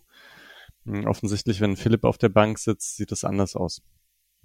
Hm, vielleicht eine Aussage gegenüber den anderen. Er hat, glaube ich, auch gesagt, dass er letzte Saison nicht ganz so ähm, zufrieden war mit Einwechseln. Ähm, ja, also mal sehen, wie sich das Ganze entwickelt. Hm, ich habe mich, also vor allem, wir hatten uns ja, glaube ich, auch alle gewundert, warum Schaller rausgeht, weil das ja eigentlich der beste Offensive war ähm, dort. Und Doan zum Beispiel jetzt nicht so viel gezeigt hat und den hätte man auch unternehmen können. Aber das hat sich dann ja dann irgendwie dadurch schon erklärt. Was Schaller jetzt aber nicht davon abhält, irgendwie recht unzufrieden auf der Bank zu sitzen. Nein, aber unzufrieden, dass er das Tor nicht gemacht hat. Ich glaube, das war einfach abgesprochen davor. Also würde man vermuten. Mm, jetzt kommt die Chance, die du vorhin erwähnt hast, mit der Füllkrug-Chance nach der Ecke von Weiser. Jo. Da, da sieht Atobolo natürlich, dass Kübler da steht rechts, ne? Der, also, weil das ist eigentlich dann doch eine Riesenchance, wenn wir sagen, ah ja, Atobolo muss ja eigentlich nie wirklich eingreifen. Ähm, hier, ja. äh, hier kann man eben sagen, okay, das ist ja eine Riesenchance, die Bremen hat, die auch aufs Tor kommt. Äh, Atobolo kann eigentlich gar nicht mehr reagieren. Ähm, und Kübler steht da. Und das ist, glaube ich, auch gar nicht so leicht, den Ball zu klären. Also einmal gigantisch von Füllkrug, der springt rein und zieht den mit der Hacke, glaube ich, aufs Tor, den Ball. Äh, ist nicht leicht. Und dann kommt er so halb hoch ähm, und Kübler kriegt den Fuß irgendwie dran und zwar so, dass er eben nicht ins Tor geht. Und das ist keine Selbstverständlichkeit. Nee, vor allem wenn man das ein oder andere Slapstick-Tor in der Bundesliga auch an diesem Wochenende gesehen hat. Mhm. Also er macht auch das, was wir bei Ginter schon ein paar Mal gelobt haben, nämlich er realisiert quasi, was an, an was hier möglich ist, sozusagen, wenn genau sowas passiert, ein Ball hier, und setzt sich von seinem Gegenspieler ab nach hinten, äh, gibt ihm quasi bewusst Raum, weil er lieber die, die, die Schussbahn zumachen möchte in dem Fall und ist deswegen dann genau da und ist schon in der Bewegung in den Ball und kann da noch das Bein dazwischen kriegen. Das war sehr gut gemacht hat er da kurz davor ja auch schon eine, äh, eine schlecht verteidigte Ecke irgendwie gerettet und so. Äh, nicht ganz so dramatisch wie hier, aber, aber auch schon davor. Und ähm, ja, das zweite Halbzeit war insgesamt viel, viel besser von Kübler, hat man ihm auch besser einen Gefallen getan, durfte, bisschen, durfte defensiver stehen und so, aber ähm, ist weniger rausgerückt aus der Kette. Aber das war auch individuell dann auch nochmal mit einer gelb vorbelasteten Ding trotzdem gut und souverän in den Zweikämpfen gewesen und dann solche Aktionen, das war echt gut. Ah, vielleicht ist das dann, also vielleicht ist man da dann deswegen tendenziell mehr Richtung 4-4-2 gegangen, damit man dann mhm. nicht so, also mit dem 4-2-3-1, dann sind die Flügelspieler halt wirklich sehr hoch und ähm, also beide Flügelspieler und dann müssen die Außenverteidiger mehr nachrücken. Das könnte vielleicht wirklich mit Kübler zusammengehangen haben. Ah, ja, echt man, ich muss mir die Sachen eigentlich nochmal besser anschauen, praktisch. Mache ich irgendwie nicht mehr. Ist so ein bisschen schade, dass ich jetzt oft irgendwie nicht mehr richtig weiß, was so passiert, aber naja, so ist es. Wir haben in der 68. Minute eine gute Chance von Philipp. Ähm, Höhler und Philipp da gut im Zusammenspiel. Da könnte man sich so, hat man so einen Vorgeschmack bekommen, wie das so sein könnte, wenn die mal eingespielt sind und wie das so passieren könnte. Und was ich bei Philipp halt echt krass finde, und da hat man sich auch an alte Zeiten erinnert, ist halt diese einigermaßen sehr, sehr gute Beidfüßigkeit im Abschluss der halt auch mit links einen guten Wumms rauskriegt. Also zehnmal besser als Höhler. Und das sage ich. Ja, hey, und Philipp sowieso auch geile Technik. Also ich finde, das merkt man, äh, später reden wir noch über den Abschluss, aber hm. ähm, und diese, genau, dieser erste Abschluss, den er hatte bei, also mit, mit dem falschen Fuß, war auch cool. Aber also ich finde der Ballannahme, Passen und so weiter, ich glaube, das wird halt eine ganz andere Nummer als mit Jong. So. Äh, da wird nicht jeder, jeder Dritte, weiß Gott wohin fliegen. Hm. Abschlusstechnik. Ja, sprechen wir nachher drüber. Äh, 71 Minuten Gregal für Dorn. Der durfte dann fünf Minuten später auch direkt aus fünf Minuten einmal drüber holzen nach der Ecke. würde vielleicht kurz vorher den Wechsel nochmal, ich fand es insoweit ganz interessant, dass man nochmal gesehen hat, die Flexibilität, also, weil das war ja dann, äh, dass Philipp dann rechts raus konnte quasi dafür und Höhler dann einfach zurückgerückt ist und so und dass man, dass man hätte es genauso gut anders spielen können und so. Äh, das hilft natürlich schon bei der dünnen Personaldecke, die man da theoretisch hat, dass halt mehrere Leute da vorne mehrere Sachen machen können und das ist vielleicht auch so ein bisschen das Problem von Gregoritsch, dass er halt dann doch hauptsächlich eine bis eineinhalb Positionen wirklich äh, spielt, als auch die, die ähm, hängende Spitze Rolle spielt er dann doch auch nicht in allen Formationen so gut, je nachdem halt, wie viel man dann helfen kann und nachrücken kann und so. Ähm, und würde sagen, ab diesem Wechsel läuft es auf jeden Fall äh, deutlich besser. Ja, aber den Ball musst du doch machen, oder? Ja. Ich weiß nicht. Also, da, weil er braucht ja ganz die Kraft. Der steht ja frei im Fünfer einfach. Ich weiß überhaupt nicht, wie das passieren kann. Also jetzt aus Bremer Sicht, stellt euch mal vor, das würde bei Freiburg passieren, dass da jemand im 5-Meter-Raum halb hoch dann nach einer Ecke, die jetzt nicht verlängert wurde oder so. Ich glaube, Mhm. diese Ecke fällt da einfach runter im 5-Meter-Raum und der ballert das Ding so drüber, der müsste nur hinhalten. Naja, Ja. Hat er wohl selber nicht so mitgerechnet. nee. Ja. Petersen hätte damit gerechnet. Nein. Ja, jetzt, wir können noch nicht ewig nachhängen, aber natürlich Das wird Ist- noch ein bisschen so gehen, muss ich. ist mies verteidigt auf jeden Fall und ein Inform Gregoritsch macht den natürlich 10 von 10 Mal. Schade. Also, ja, hat so leichte Rückenlage und so, aber das ist ja auch einfach sein Problem. Also, muss er ja nicht haben, ne? Und kommt natürlich schon überraschend, aber das, äh, Bremen macht's halt wirklich fürchterlich. Und das ist vielleicht so ein bisschen ein Preview zum Tor, wo ich auch nicht so ganz verstehe, kann man jetzt, äh, wie er da den Ball da bekommen kann, äh, dass Bremen da schon eine leichte Anfälligkeit hat. hey, Bremen ist halt, also die Wechsel bringen nicht so viel und die anderen sind ein bisschen platt, weil sie halt irgendwie viel laufen müssen. Ich finde, man merkt schon, dass sie, dass sie gegen Ende einfach dann nicht mehr, nicht mehr so gut konnten. Das war schon, vielleicht, also kann man auch sagen, dann irgendwie insgesamt klug von Freiburg ausgespielt. Ähm, also ausgeglichenes Spiel halten, chancenarmes Spiel halten und dann gegen Ende eben das Ausspielen, dass man da ein bisschen besser von der Bank ist. gab noch eine schöne Höfler-Szene, die ich dachte, dass äh, eigentlich genau euer Ding ist, nämlich ähm, wie Höfler im eigenen Strafraum von zwei Leuten aus von zwei verschiedenen Seiten attackiert wird und sich zweimal dreht und äh, trotzdem dann den flachen Pass zum Rausspielen hat. Problem an dem Tag, die anderen waren nicht ganz so auf dem Level, das heißt, wird trotzdem weggeholzter Ball von irgendjemand anderem, aber er hat alles gegeben, damit man dann einen vernünftigen Spielaufbau draus macht. Äh, war, war okay. Story of my life. ja. ja. Gut. Weishaupt und Schmidt kamen für Kübler und Höhler dann am Ende. Und man kann, glaube ich, jetzt dann auch sagen, jetzt kommen wir auch direkt zur Schlussphase, dass die Weishaupt-Einwechslung eigentlich ganz gut gezündet hat. Also der hatte auch schon vor dem entscheidenden Pass dann ganz am Ende ähm, ein, zwei gute Aktionen mit einem Pass auf Grifo und mit einem Schuss, den er sich frech traut gegen Pavlenka, der drüber geht und so, aber nichtsdestotrotz war er auf jeden Fall prä präsent und drin im Game. Das wünscht man sich ja von ihm. Und, na gut, man muss es einmal kurz erwähnen, bevor das Tor fällt. Da hatten sie noch ihren Patentmove im Köcher mit der Ecke Grifo und dem Höfler am kurzen Pfosten. Mhm. Der wäre auch noch fast rein. Oh, da war eigentlich schön. Da springt Höfler so richtig hoch auch. mhm. ja, Klassisch. ja, Ginter ja. ja sogar noch irgendwie so eine Nachschusschance und so. Also da habe ich dann aufgegeben. Ich dachte wirklich so, boah, also will halt heute nicht rein. Ne? Tja. Ja. Wie gut, dass die Freiburg-Spieler das nicht gemacht haben. Denn Noah Weishaupt dribbelt am Ende über rechts an gegen zwei Gegenspielern. Ähm, geht so ein bisschen ins Dribbling, wartet dann auf eine Flankenposition, flankt quasi durch diese zwei Spieler durch.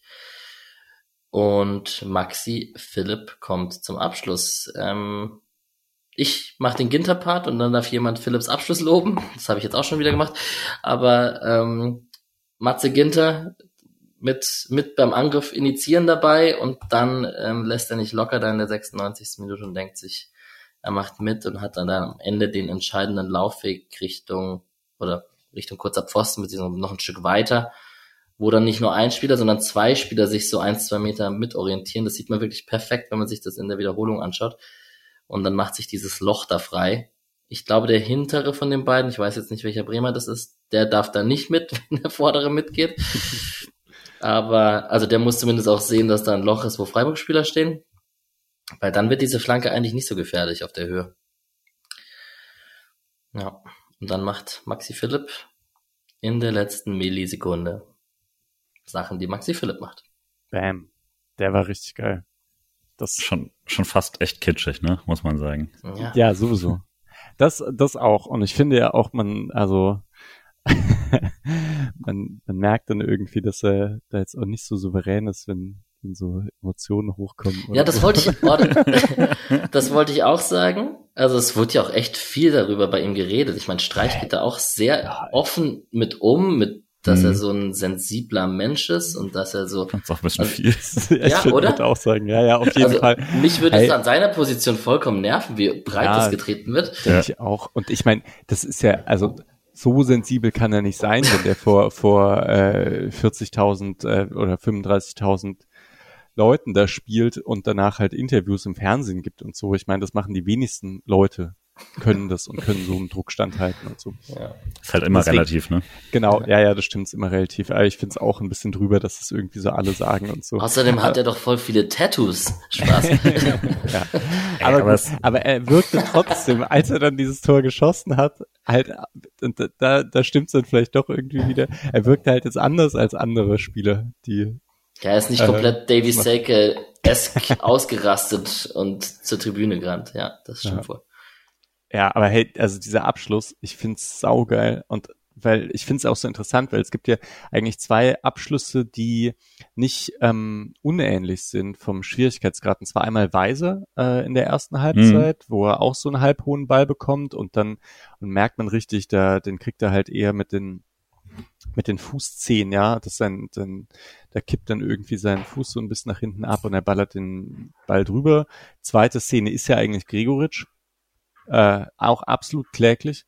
Und dann halt Philipp so perfekt. Äh, das ist, also ich weiß nicht, ich finde so ein, ah, so ein Schuss sieht man irgendwie dann doch selten, dass er, dass den jemand so aus der Luft pflückt und da in die untere Ecke schweißt.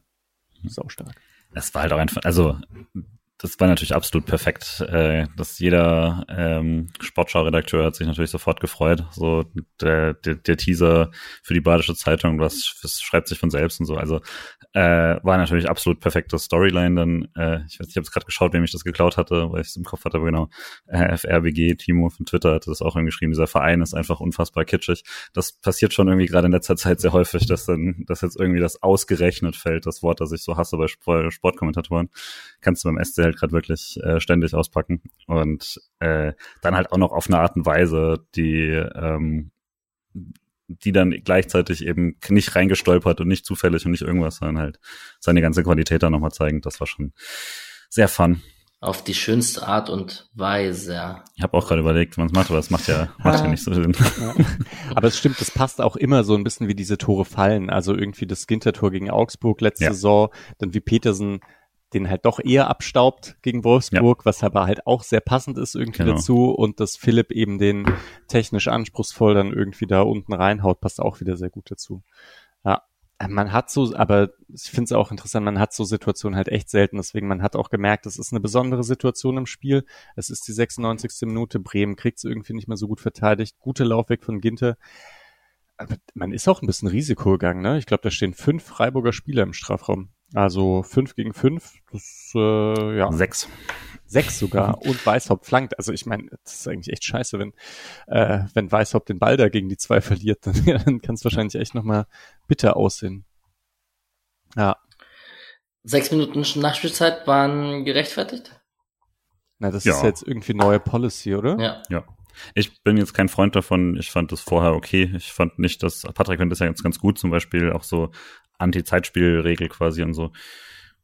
Ich brauche es jetzt nicht und das, deswegen fand ich auch diese Statistik mit äh, der späteste Treffer und so, das ist natürlich schon bemerkenswert, aber gleichzeitig, wie oft hat man Rückstand in der 96. oder so? Ich meine, die gab es halt einfach früher nicht so so oft. Dann war halt vier Minuten nach Spielzeit lange und äh, nach fünf hat man einfach abgepfiffen, egal was ist.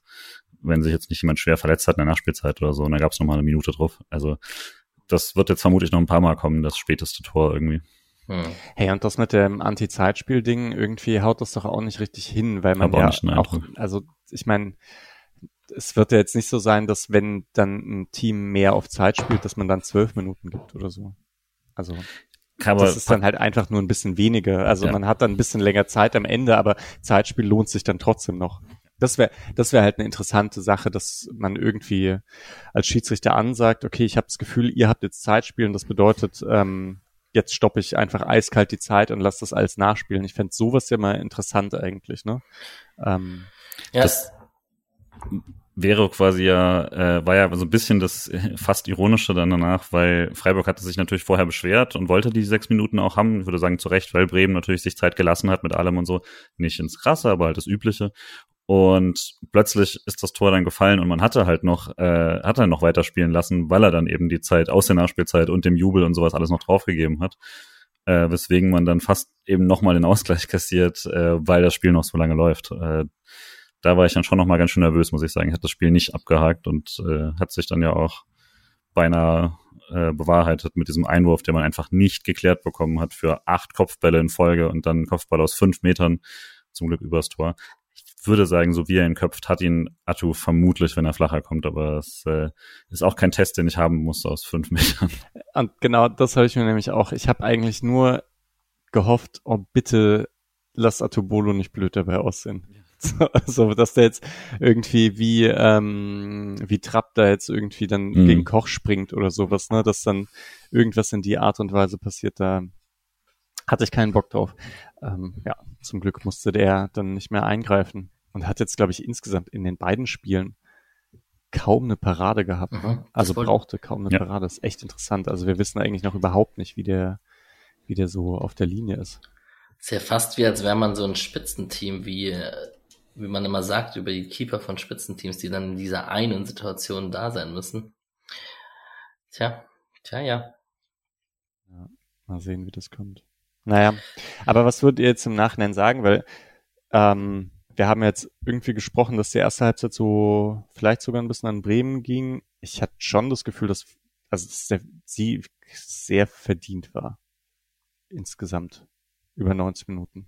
Was ich würde da nicht so mitgehen. Also ich hätte, das ist okay, quasi. Man hat sich in den letzten 20 Minuten auf jeden Fall verdient, wo man, wenn man was hatte, weil da war man wirklich dominant und die letzten 20 Minuten, das war Freiburgs Zeit. Und mit den, da es ja eigentlich bis zur, 8, bis zur 98. ging, kann man sagen, fast die letzte halbe Stunde äh, letztlich, wenn man es äh, bisschen, bisschen dazu rechnet.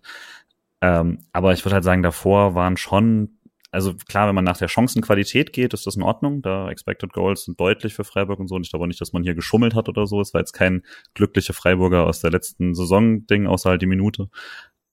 Aber ich würde auch sagen, man hatte halt so viele Situationen von Bremen, die super gefährlich waren, auch wenn dann kein gefährlicher Schuss bei rausgekommen ist. Und das kann man ja auch rechnen, wenn man das halt irgendwie statistisch erfassen könnte, dann hätte Bremen da ein verdammt gutes Spiel gehabt, äh, wenn man quasi nur rechnet, wie oft sind sie in gefährlichen Räumen. Und das war mir schon zu viel dafür. Da kann man, glaube ich, nicht immer darauf vertrauen, dass Freiburg noch ein Bein dazwischen bekommt, auch wenn das äh, mit das beste, vielleicht das beste Innenverteidiger-Duo der Liga ist.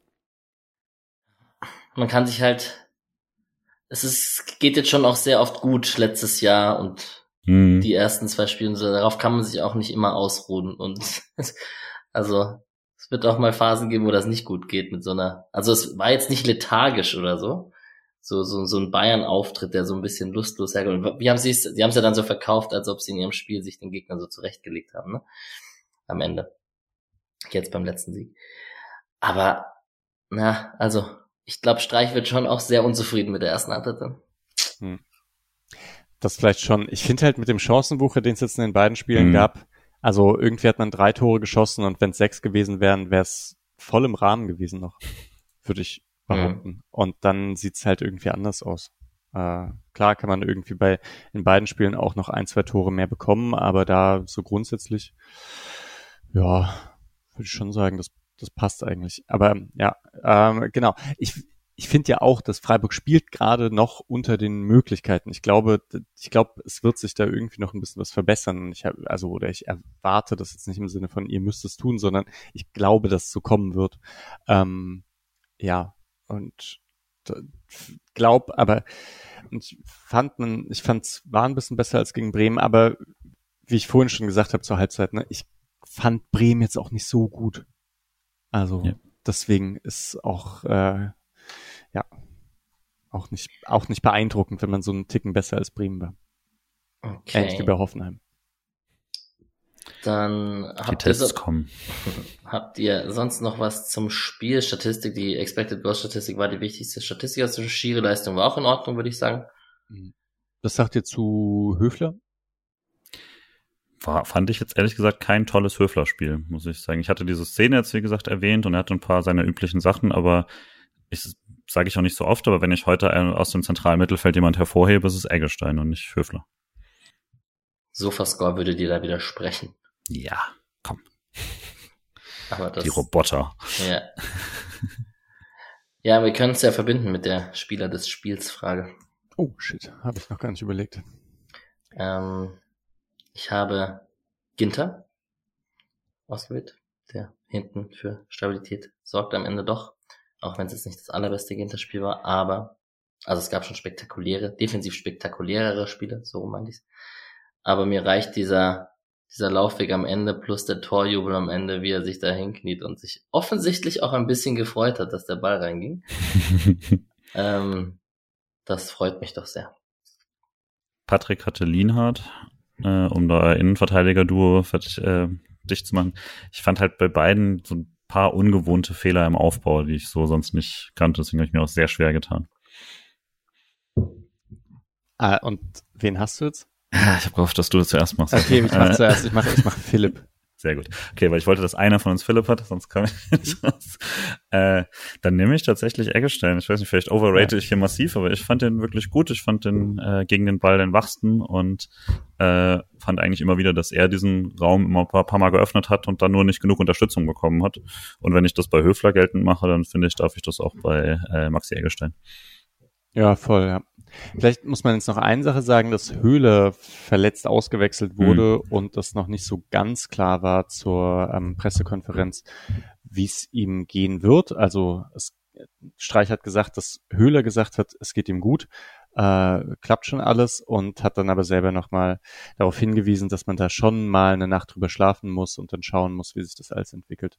Sah schmerzhaft aus und er ist ja auch so runtergehumpelt, deswegen mal sehen. Ich hoffe nicht, dass da noch irgendwie was passiert, weil sonst ja, sieht's halt weiter etwas dünn aus in der Offensive. Also vor Oktober darf sich kein Stürmer verletzen, das ist, glaube ich, klar. Ja. Genau. Mehr Weißhaupt-Minuten fände ich gut. Aber, ja, das äh, stimmt. Ja. Das, wie viel, Weißhaupt war schon, ich weiß nicht, wie seht ihr diese Flanke, die er da geschlagen hat zum 1-0? Ist das genial oder ist das so ein bisschen ja, das normalerweise führt sowas nicht zum Tor. Ich weiß es nicht. Er wird jetzt wahrscheinlich sagen, er hat die Lücke genauso gesehen. Aber ich bin eigentlich schon eher im Team, dass so eine halbhohe Dinge eigentlich nicht gefährlich sein darf. Hm. Ich würde halt sagen, was er gut macht, ist, dass er sie halt leicht gegen die Bewegung spielt, so. Wenn das jetzt die Absicht weiß natürlich nie, aber sie kommt auf jeden Fall so, dass die äh, Bremer Innenverteidiger schon Probleme haben, dahin zurückzukommen. Trotzdem sollte da natürlich keiner so frei sein, sondern sollte wenn maximal ein 50-50 äh, Pressschlag oder so sein, aber äh, ganz schlecht war es auch nicht gemacht und halt davor das äh, Tripling dafür war gut und hatte davor ja auch schon eine Aktion und so. Er hatte diese Flanke, die wirklich jetzt glaube ich keine Absicht war, die fast im Tor landet, die so wo Pavlenka so weit vorne dran steht und so. Ähm, ich glaube, die nächsten äh, Monate kriegt man ein paar Mal längeren Weißhaupt allein schon, weil der Kader nicht so riesig ist. Das er seine Minuten kriegen wird. Kommen ja auch englische Wochen, die wir am Freitag besprechen. Ja, ich glaube, damit können wir das Spiel zumachen. Ist auch gar nicht so blöde, weil wir können dann vielleicht noch ein bisschen länger über die Bundesliga sprechen. Ich gehe kurz Leihspieler und andere SC-Teams durch. Ihr könnt gerne ergänzen, wenn ihr was habt. Wir haben äh, Robert Wagner, der mitführt bei der Hertha, die sich mit einem Paukenschlag 15-0 aus der Krise geschossen hat. Ich traue dem Braten noch nicht so ganz, aber haben auf jeden Fall 15-0 gewonnen im Olympiastadion. Hat 85 Minuten gespielt. Wahrscheinlich jetzt nicht 3,5 Note Kicker, war erstaunlich gut dafür, dass sie fünf Gegentore und er der defensive Sechser war, aber gut. Ähm, ich habe nicht viel vom Spiel gesehen offensichtlich. Ähm, Ezekwem hat zu Hause mit Paderborn gegen Kaiserslautern verloren, 90 Minuten gespielt, Kickernote 3 und Hugo Sique hat mit Cerkelbrücke 2 zu 0 gewonnen, äh, 67. Minute auf der rechten Schiene gespielt, also weiterhin Spielt aber auch selten 90 Minuten durch, ne? Wird schon auch oft nach 70, 60, 70 Minuten ausgewechselt, der Hugo Siki. Und Kevin Stotterbeck, habe ich gerade geschaut, saß zumindest auf der Bank beim 1 zu 1 gegen Dortmund. Also war auf jeden Fall direkt im Kader. So, die anderen SC-Teams, ich mache kurz einen Schnelldurchlauf. Wir haben die SC-Frauen, die haben ein Testspiel gegen Frankfurt jetzt verloren. Das einzige Tor auf SC-Seite Giovanna Hoffmann, 1 zu 3 verloren. Ähm, Bundesliga-Auftakt ist am 15. September, das ist Freitag und das ist der erste, also sie eröffnen den, die Bundesliga-Saison quasi. Und ähm, was man vielleicht erwähnen kann, ist, dass der SC gerade momentan prominent auf der Webseite mit Gruppentickets wirbt, um das Dreisamstadion relativ voll zu bekommen am diesem Freitagabend. Ähm, wäre ich in Freiburg, würde ich da hingehen, denke ich. Also das ist doch schon ganz nice. Ja. Dann haben wir die zweite Mannschaft. Habt ihr was gesehen? Äh, ja. Nee, warte mal. Wann? 2 zu 3 gegen den SC Verl verloren, trotz Doppelpack von ja, Bräunig. Bräunig, ja, habe ich gesehen. Also äh, natürlich nicht komplett, weil das Spiel dann ja immer am Ende parallel läuft zum anderen Freiburg-Spiel und da schalte ich alle anderen Sachen aus. Ähm, der, hey, der Anfang war eigentlich ganz gut, fand ich. Da war Freiburg äh, halbwegs griffig und Bräunig hat eigentlich mh, hübsche Tore gemacht. Und das zweite, ich glaube, das war auch eine, eine schöne Flanke. Ich weiß jetzt gar nicht mehr von, von wem. Die ging so über den Torhüter drüber und Bräunig dann am zweiten Pfosten ähm, hat den reingemacht. Ja, da dachte ich, passt schon alles. Jetzt so langsam sollten vielleicht mal ein bisschen mehr Punkte her. Ich habe ja irgendwie nach dem ersten Spiel gesagt, ähm, sieht noch nicht so gut aus wie letzte Saison, aber um einen Abstieg muss man sich gar keine Sorgen machen.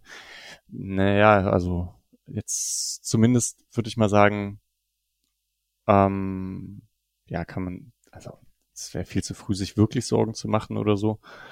Aber einen Blick drauf haben müsste man schon, wahrscheinlich. Ja, man ist jetzt Tabellenschlusslicht mit zwei Punkten nach vier Spielen. Das hat zu dem Stadion natürlich nicht viel zu bedeuten, aber man, hat jetzt ein kleines Polster, was man aufholen muss. Ja. Ich hoffe auf Rosenfelder und so. Also ich finde, man merkt äh, an, dass das Spiel einfach nicht mehr so viel Struktur hat wie letzte Saison. Wie könnte es auch sein, wenn da Engelhardt, Wagner, Röhl, Kenner Schmidt, Rosenfelder und so alle weg sind. Mhm.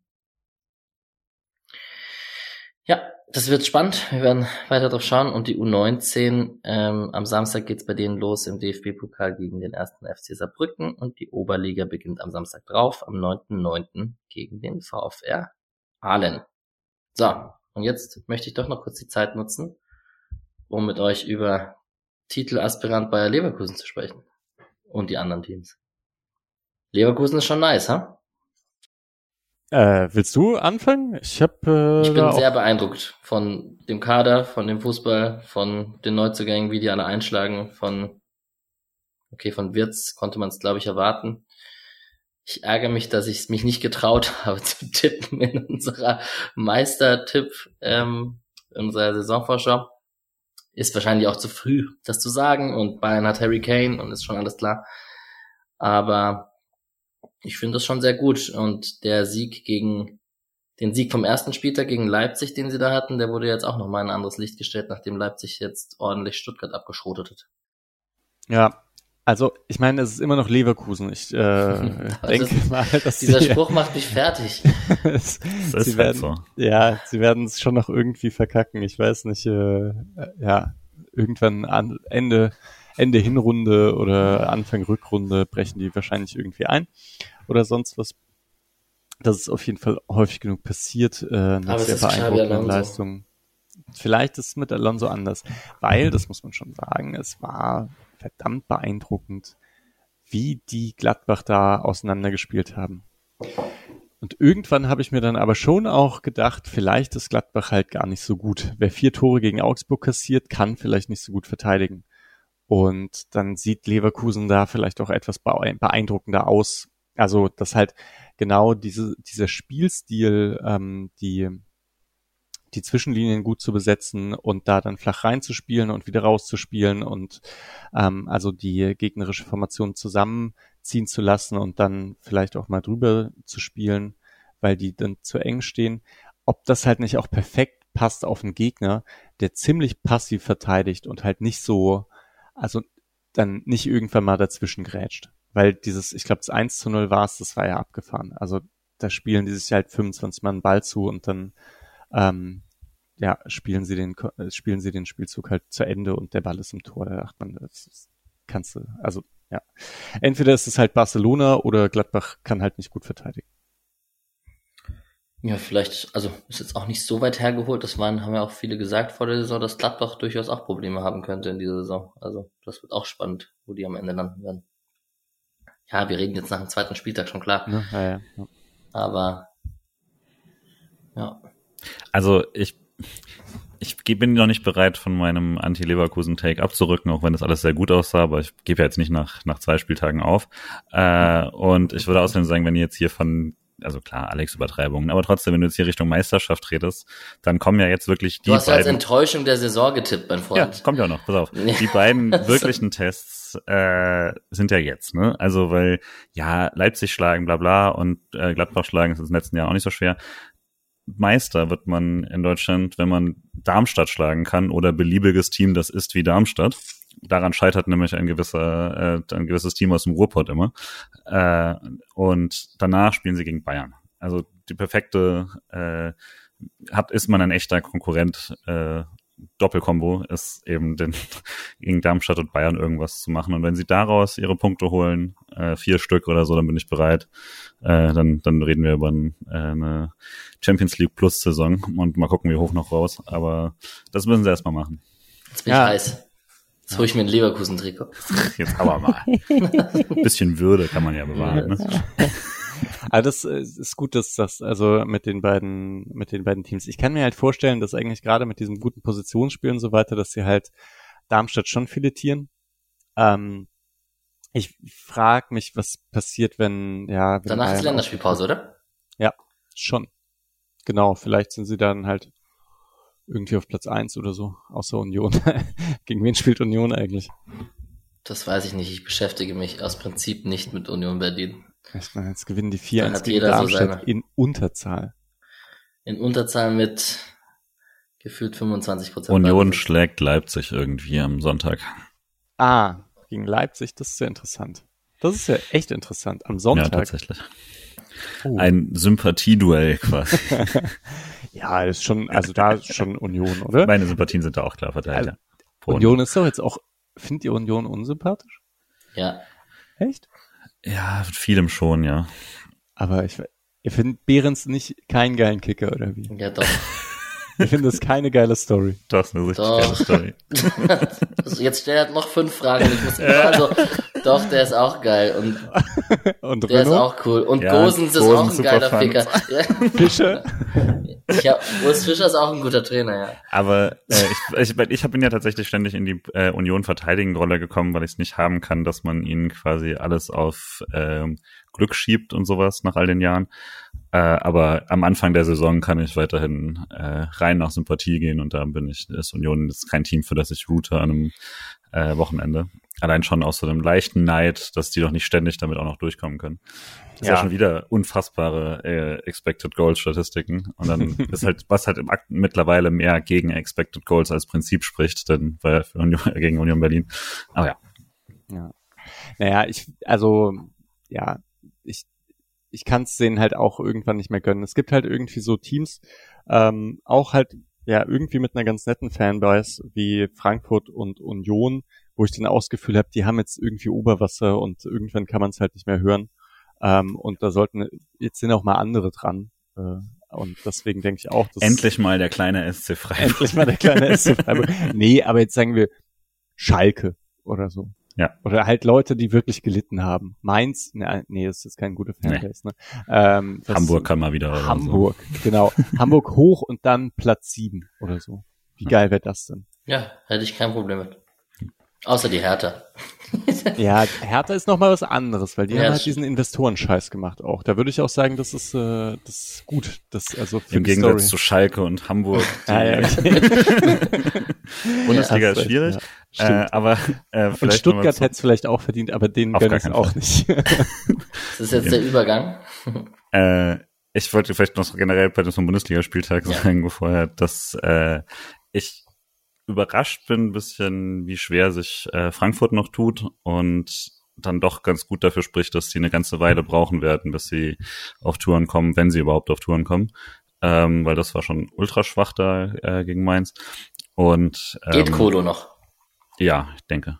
Ich denke tatsächlich, dass das PSG dann am Schluss halt nochmal ihre 15 Millionen drauflegen und dann wird er weg sein.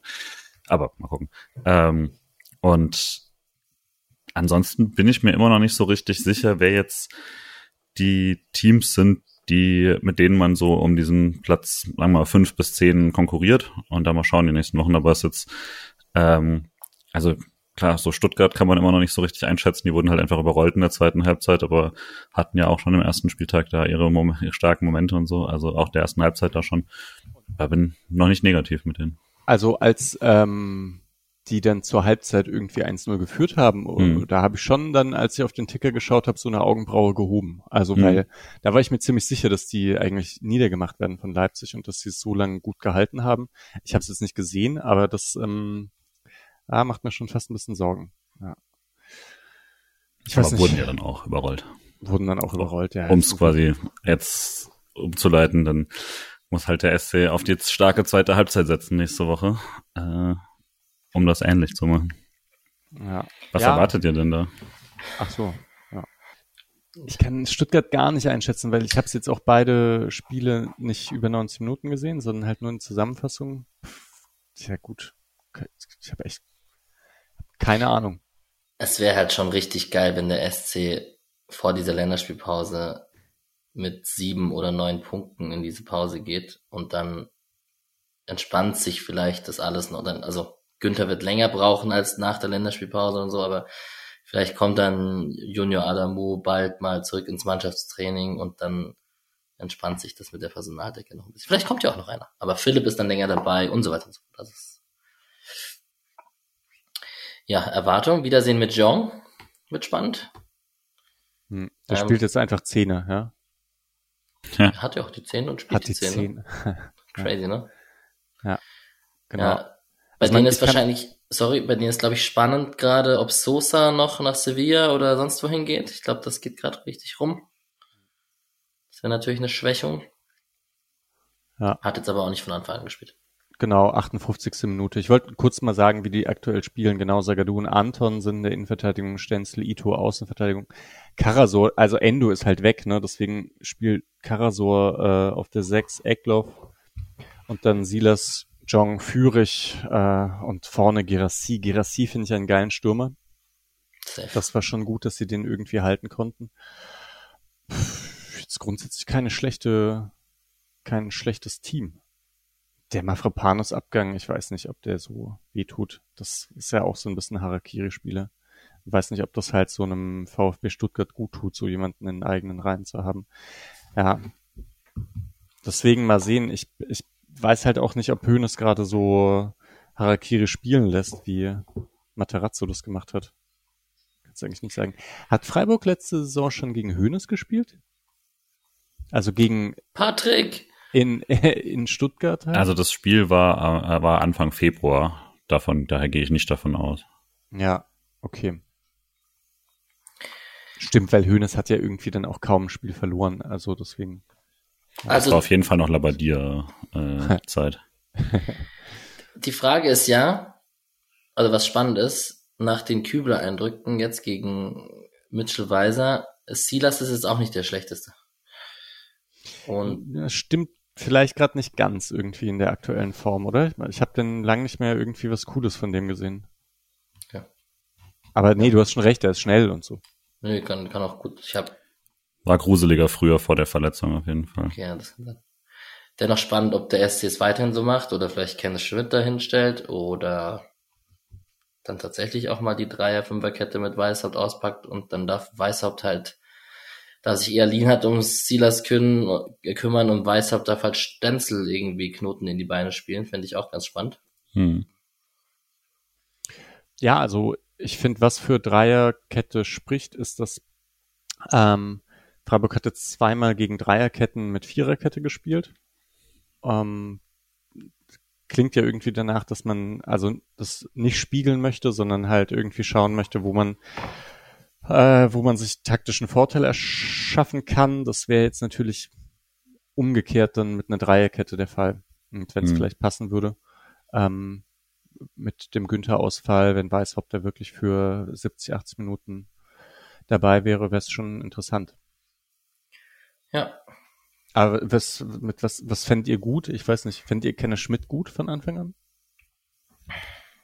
Eigentlich an sich würde ich ja ja sagen, aber also dafür hat mir jetzt die, schien mir die Form nicht hoch genug zu sein, auch von, äh, von eben Vorbereitung und allem in letzter Zeit.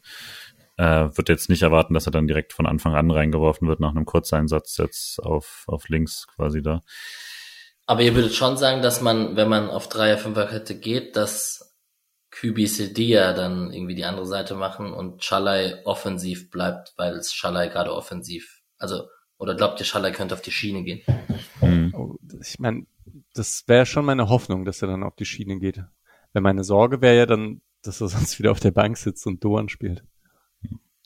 Und also, das ist natürlich ein bisschen weird. Gleichzeitig kannst du jetzt auch nicht irgendwie Kübler als linker Schienenspieler nutzen. Wenn, dann müsstest, würdest du halt, das heißt, wenn du da halt dann Weißhaupt oder so hinsetzt, ähm, dann wird's halt, dann hast du, wenn du Schallei dann rechts hast, hast du halt zwei sehr äh, offensiv-minded ähm, äh, Schienenspieler.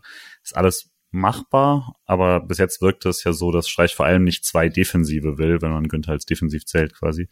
Ähm, mal gucken, gegen Stuttgart, ich weiß nicht, das ist eh immer ein bisschen seltsame Spiele, aber äh, da hat er ja auch immer ein bisschen Sorge, dass man, ähm, dass man da eine Falle läuft oder so, obwohl es dann meistens ziemlich gut läuft vom Spielglück her.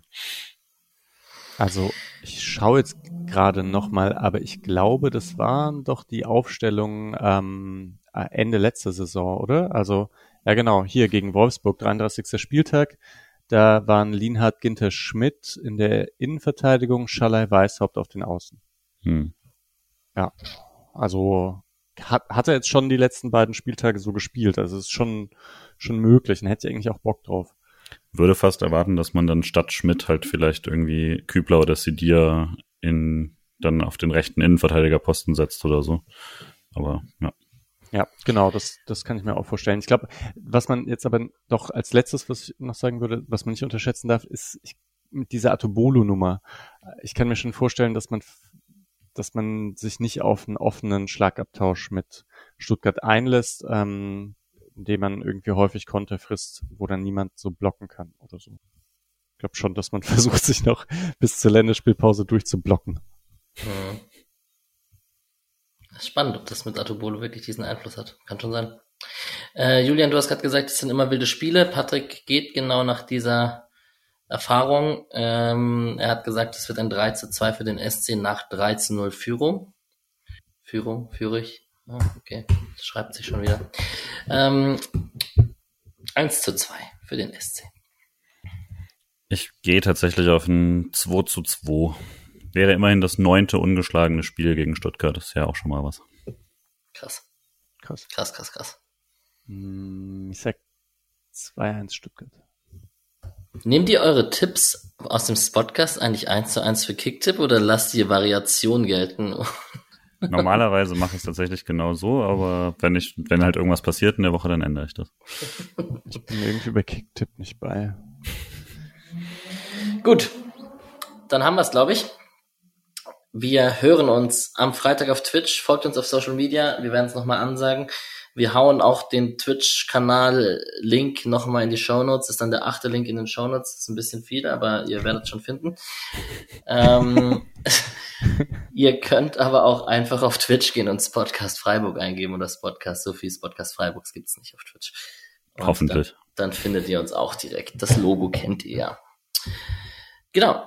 Und dann hoffe ich, dass wir am Freitag vielleicht den Yonto-Song live auf Twitch mit euch anspielen werden. Das würde mich sehr freuen. Und wir wünschen euch eine kurze Woche, weil wir hören uns ja bald wieder. Macht's gut. Ciao, Danke ciao. Euch. Ciao, ciao.